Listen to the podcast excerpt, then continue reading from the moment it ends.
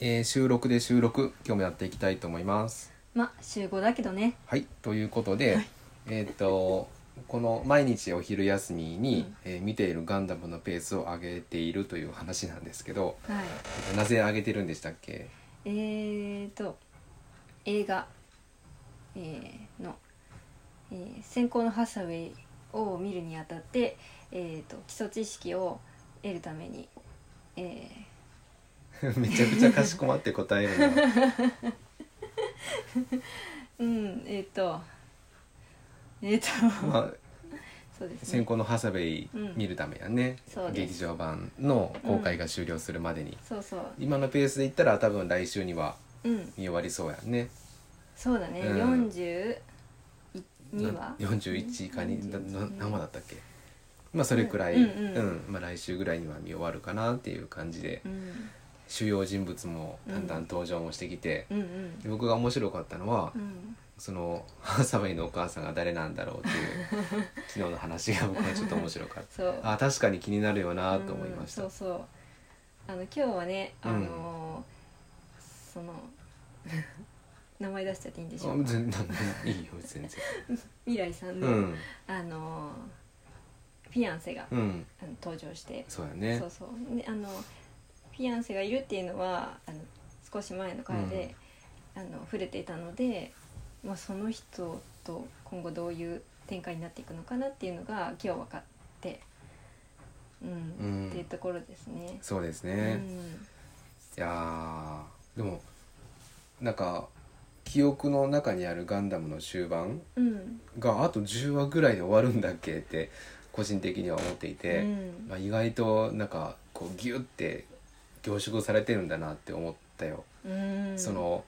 サイド6について、あの中立地帯の、うんであのお父さんと出会ってとか、うんなんかもっとあの辺りの話が何話かあった気がするけどもう終わったと思って1話しかなかったよね。ううんん、あのお父さんはあのちょっと病気にかかっちゃっそう第1話で、うんあのーわーって宇宙にた、うん、吹き飛ばされていったやん、うんうん宇宙服着てたけうど、んで酸素欠乏症にかかっちゃって、うんあんな感じになっちゃったんや、うんちょっと頭がおかおかしいというか、ううん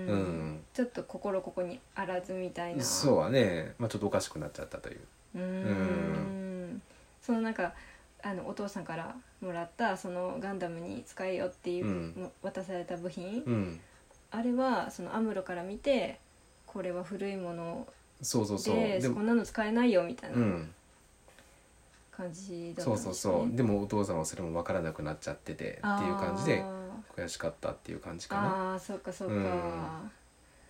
うーんそうそうそうう、んうんちょっと切なかったですねやっぱあのアムロの両親とこう関わるシーンはちょっと切ないですね、なんて情けない子だろうって言われとったけどな そうそうでもすごい成長しすさんだねて「 すさんだね」って言われとったなでも本当にパイロットとしてのその成長というか、うんニュータイプとして覚醒し始めた頃の話に今なってきているよねううんんいよいよ覚醒し始めたとぽいような表現かな、なんかうんピキってこそうそうそうあの表現、うん前回一つか二つ前の話での、セイラさんもちょっと一瞬そういう表現があって、うんだけど電磁波が出るじゃないけど、うんなんかピリッとなるみたいなそうそうそう、んまあまあ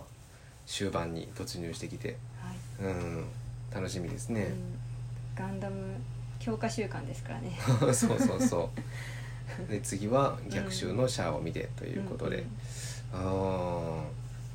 ーまあまあまあ、うんそれで一回映画も見たらね、うんあの他の話もゆっくり見ようよっていう話ではあるんですけど、うんゲームとかもしたくなってくるしうんううんん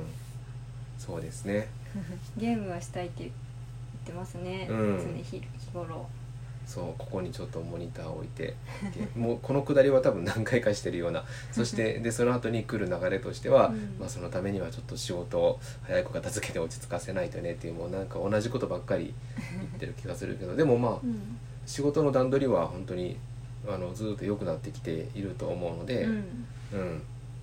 この調子で毎日を楽しく過ごしていけるようにうんうんしていきましょう。で、うんちゃんと自分たちの時間は自分たちの時間で確保できるように、うんうんこの楽しみがあるっていうのはやっぱりうんすごく大事なことだと思うし、ううんん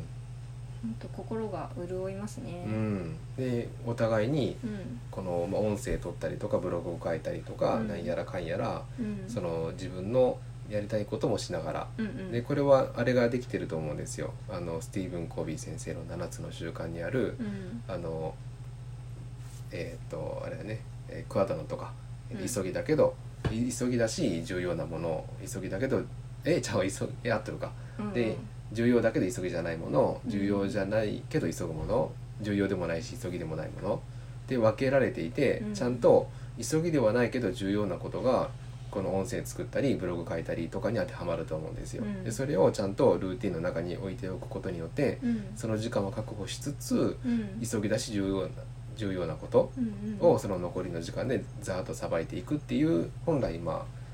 一つの正しいとされている優先順位がつけられてるっていう感じなのかなっていううん毎日が遅れているうでんそれを今ブラッシュアップできつつあるっていうところがうん何ていうかこのモチベーションの維持にもつながっていくのかなと、ううんん、思いますね。でまあアニメに関してはうん急ぎでもなければ重要でもない右下のところに入るんだけど、うん、それはまあお昼のご飯を食べながらということで、うんうん、そうそうそういいバランスで毎日が遅れているんじゃないかな、ううんんそうだねただただまだやっぱり、あの仕事に関しては段取りを良くしていかないといけないところがあるから、うんうん、そこは改善をしていきましょそうですねうんうんう、ねうんえ年末に差し掛かってきますからねそうねもうだってあさってから10月になるのか、うん早いね早いうねん、いやいやそうこうしてたらこの家に来て1年がほんもうすぐ経とうとしてるね確かに11月の末に来たかうら、んほんとそうなうんうんいやーもう自分たちでもびっくりするぐらいこれが当たり前になってきちゃっていて、うんなあやっぱり昔は新鮮さがあってうん噛みしめていたけど、うんやっぱ慣れてはくるんだねうんうんそれはまあいいことでもあるんだと思うけど、うんあ1周年か1周年ですねうんただの引っ越しなんだけどうんこれに関してはなんか1周年って喜ばしいですうねんうんなんか11月29日だったんやうん、そういい肉の 日でよく覚えてたかあらあそっかなんかいい肉でも食べたいですねあいいですねそれは、うんそれを楽しみにちょそっれと毎年の記念日にしますか、うんそうしましょうそうしましょう、うんいい肉って何を食べるのなんだろうまあ牛肉そうやねあの田島の中の、うんその畜産をしているところから、うんいい田島牛、うん でも、まあ、年に1回のことだしう、ん買ってもいいしうんそうだねうん、うんそうしましょうか、うんそうですうねん、ちゃんと上手に焼いてください ねいや自分で焼けばいいのかううん、なんかなんだろうプレートを出してきて焼くとか、んうんうん、うんみんそうだな、うんでみんなでおのおの焼いてもいいしね、うんそれはそうしましょうかうんうんまあね生活様変わりしましたねそうですねアパート暮らしからこの生活に移って、うんでそれが、まあ、どんなメリットがあって逆にまあどんなデメリットがあってとか、うん大変なことがあってとかも、うんやっぱりじゃあこれから地方に移住していきたいっていう人がいるとしたら、それの人たちが、うんえー聞いているとしたら、うん重要なじゅ情報になるかと思うから、うんその辺はちょっと出していったりしていきたいね。そうですうん、ね今のところ実は僕はデメリットは感じてないっていう、うんんまあ、あのぼ僕たちの場合はうん移住というか引っ越しなんだけどうんもう町内も一緒だしうんでもやっぱりアパートっていうとこだったり、うんえっ、と少しまあ周りにお店があるところから完全に山奥の本当に村、うんうん近所にはお店もありません、うんっていうところの、えー古民家に移ったっていうのは結構な環境の変化がありましたね。うんでその上で本当にほとんどデメリットがなかったであのじゃあ何が良かったのかとかいうこともうんうん少しずつなんかこう出せていけたらいいですね。そうですうねん、ああしておけばよかったっていうこともあるかもしれないし、うんうんこうしていきたいねっていうこともあるかもしれないしうね。ん、うん、そういえば話してなかったねそういうこと 一番肝心なとこなんだけど なそういう情報が。うんまあそもそも雑談から始まっているからだとそうだね思うしね。うんうんまあ、雑談の中で、うんそういった生活とかう引っん越し山村暮らしに関わることを出していけたらいいかな。うん、うん、そうだねうんそうしていきましょうか。うんなら今日も、えーこんな感じで、えーおしゃべりをして、はいで明日以降もまたこの昼の時間にとって、えーいきましょうか。そうですねはいでは、えー昼からもはいよろしくお願いします。よろしくお願いしますありがとうございました。はーい